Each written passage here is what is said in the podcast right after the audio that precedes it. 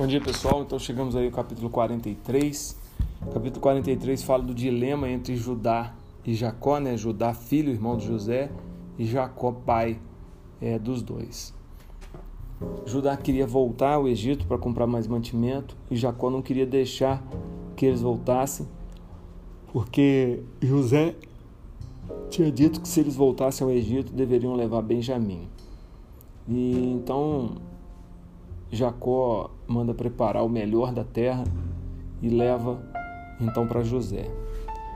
Quando eles chegam no Egito, José manda preparar um, um banquete e, e, os irmãos ficaram aterrorizados, né? não sabiam o que era para fazer. Na verdade, eles não sabiam o porquê José estava fazendo aquilo e, e tiveram medo. Acharam inclusive que José os ia levar para o palácio para que eles pudessem ser interrogados ou talvez torturados por causa do dinheiro que foi no saco no, na ida.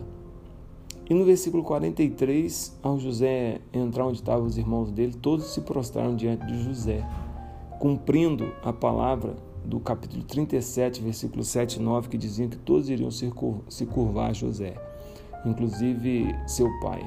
Mas o pai ainda não estava, entretanto, se cumpriu o sonho de todos os irmãos se curvando perante ele. No, capítulo 44, é, José despede de seus irmãos, mas faz uma pegadinha, né? coloca seu copo no saco de Benjamim e manda que os seus mordomos é, vão atrás do, dos filhos de Jacó e façam uma revista e acharam no, no, saco de Benjamim o copo de José.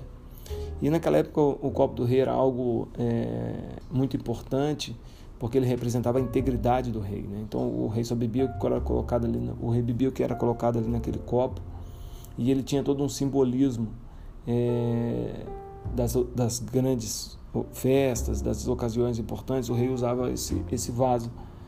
Então ele tinha um simbolismo especial. E quando acharam no, no saco de Benjamim, todos voltam à presença de José. E aí alguns teólogos, pessoal, acham que José foi muito inteligente. Quando José, na primeira vez, coloca o dinheiro de volta e diz que eles só poderiam voltar com Benjamim, José, na verdade, estava querendo saber se Benjamim ainda, ainda era vivo, se eles não tinham feito com Benjamim o que fizeram com ele. Porque lembra que José e Benjamim eram filhos de Raquel e todos os outros eram filhos de Lia. E existia uma rixa, um ciúme muito grande nos filhos de Lia sobre Benjamim e José. Aí quando José na segunda vez coloca o copo dentro das coisas de Benjamim, o que que José estava querendo averiguar? Se existia um ciúme, se existia um ódio dos filhos de Lia contra Benjamim. José queria ver como é que eles iriam proceder diante disso. José queria é, entender qual seria a atitude dos irmãos dele, se eles iriam entregar Benjamim como escravo, se eles iriam é, é, falar contra Benjamim ou se iriam defender Benjamim. E a atitude de Judá transformou o posicionamento de José. É, e a atitude de José, de Judá até chegou a surpreender José. Judá foi um dos que tramou em vender José. Judá foi aquele que casou com mulheres que não agradavam a Jacó e não agradavam a Deus. Judá foi aquele que o filho morreu e ele mandou buscar uma prostituta e dormiu com a sua nora. Então esse era Judá. E nesse episódio aqui a gente vê a transformação de Judá.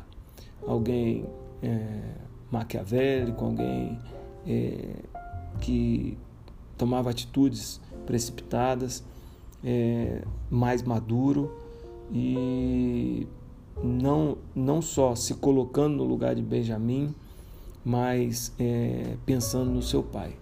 E esse se colocar no lugar de Benjamim e se colocar no lugar do pai, é, defender o sentimento do pai, defender a vida do pai, com certeza fez José abreviar o tempo ou os seus planos para dizer aos irmãos quem ele era. Tanto que já logo no capítulo 45 já abre com a revelação de José.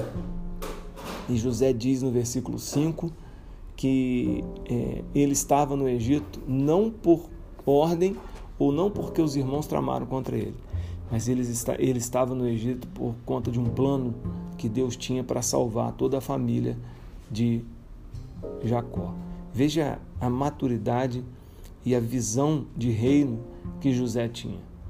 José é, ficou muito mais fácil para José perdoar seus irmãos quando ele entendeu o plano de Deus na vida dele. E na nossa vida também é assim. Quando a gente entende o plano de Deus para a nossa vida, fica mais fácil a gente perdoar os outros.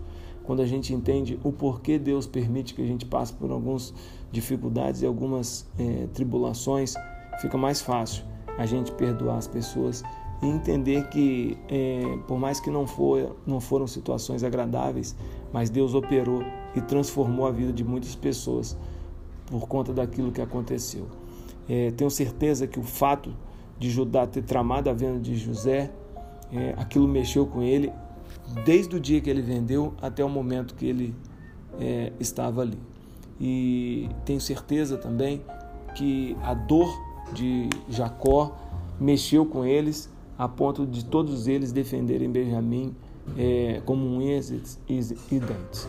E aí no versículo 15 a gente vê José abraçando todos os seus irmãos e vê no versículo 16 Faraó acolhendo toda a família.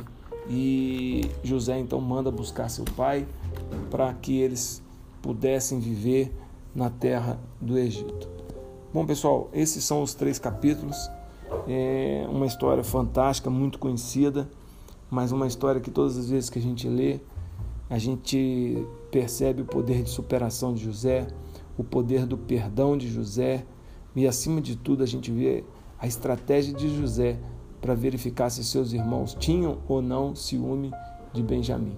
E José teve a grata surpresa de ver a mudança na vida de Judá, é, e Judá é, passando de vendedor de irmão a resgatador de irmão. Né? Judá se colocando no lugar de Benjamim para que Benjamim pudesse retornar a seu pai. E esse, essa é a obra de Jesus na nossa vida. Jesus veio da tribo de Judá. Jesus veio fazer como Judá fez, se colocar no nosso lugar para que nós pudéssemos um dia voltar ao Pai, ok? Um abraço pessoal, espero que você continue lendo e estamos quase já no finalzinho desse livro de, de Gênesis. Um abraço e bom dia.